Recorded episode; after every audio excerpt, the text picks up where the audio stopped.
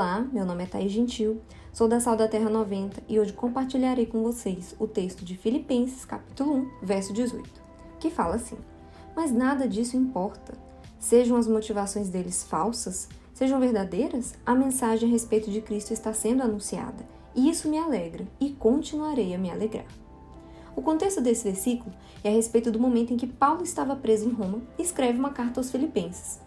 Ele estava sendo acusado pelos judeus de ser um rebelde, um pervertedor da ordem pública, que proclamava outro imperador além de César. Quando os judeus que acusavam Paulo eram convocados diante das autoridades romanas para explicar essas acusações, eles falavam mais ou menos assim: Senhor juiz, este homem, Paulo, vem espalhando por todo lugar que esse Jesus de Nazaré é o Filho de Deus, que nasceu de uma virgem, que morreu pelos nossos pecados e ressuscitou ao terceiro dia e está sentado à direita de Deus, tendo se tornado o Senhor de tudo e de todos. Diz ainda que esse Senhor perdoa e salva todos aqueles que creem nele, sem as obras da lei. Senhor juiz, isso é um ataque direto ao imperador, pois somente César é Senhor. Esse homem é digno de morte. Ao fazer essas acusações, os judeus, nas próprias palavras de Paulo, no verso 17, estavam anunciando a Cristo por ambição egoísta, não com sinceridade, mas com o objetivo de aumentar o sofrimento dele enquanto estava preso. Ou seja, Paulo estava feliz porque os seus acusadores, mesmo com intenções ruins, terminavam anunciando o Evangelho de Cristo às autoridades mais requisitadas da época. Paulo tinha plena consciência e convicção de que todas as circunstâncias e dificuldades nas quais ele viveu eram para que Cristo fosse anunciado. Paulo sabia que ele não era senhor sobre a sua vida e sobre a sua história. Ele sabia que existia um Deus que conduzia tudo na vida dele e que ele tinha um propósito na vida que era anunciar a mensagem de Cristo, seja em que lugar fosse, seja com que povo fosse.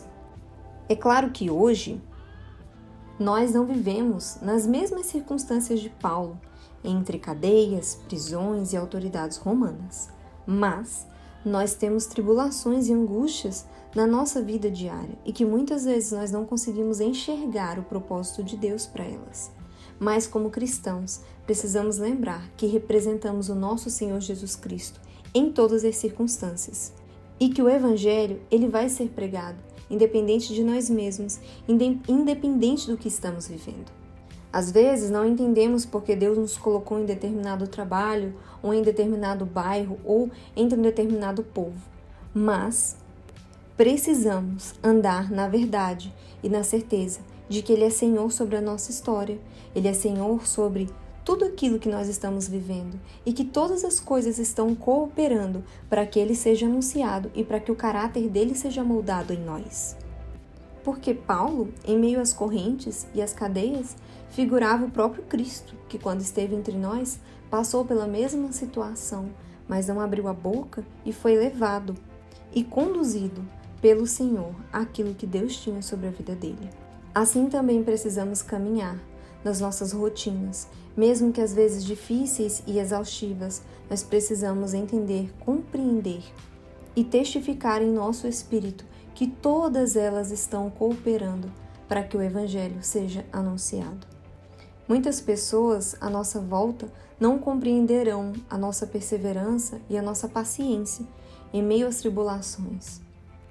Não entenderão porque muitas vezes tomamos decisões contrárias à nossa cultura, contrárias àquilo que é mais desejado pela nossa sociedade e que muitas vezes está indo de forma contrária à vontade deles mas está indo em direção à vontade de Deus que tem sido soprada em nossos ouvidos diariamente.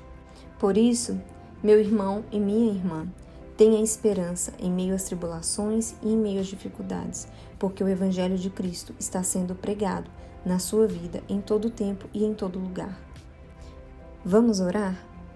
Senhor Jesus, damos graças porque o Senhor nos ensinou a perseverar em meio às dificuldades e a entender que todas elas cooperam para que a tua mensagem de salvação seja anunciada.